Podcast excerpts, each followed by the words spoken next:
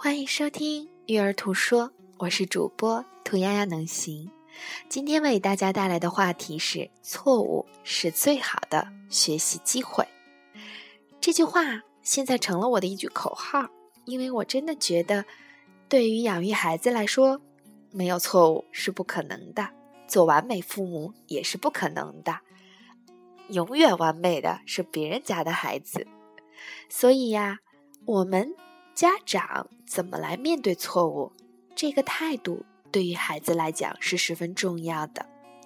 对于我来讲，我觉得很重要的一点是避免完美主义倾向，教会孩子错误是学习的最好机会。我们回想一下，当我们自己是个孩子时，你接受到关于错误是怎么样的信息呢？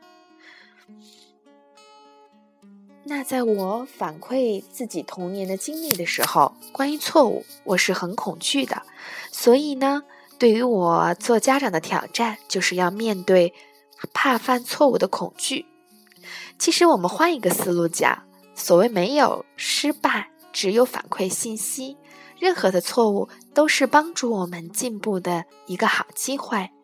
其实，我们可以利用晚饭的时间，邀请家里每个人分享今天犯的一个错误，并且分享从错误中学到了什么，来帮助我们的孩子认识到错误是学习的最好机会。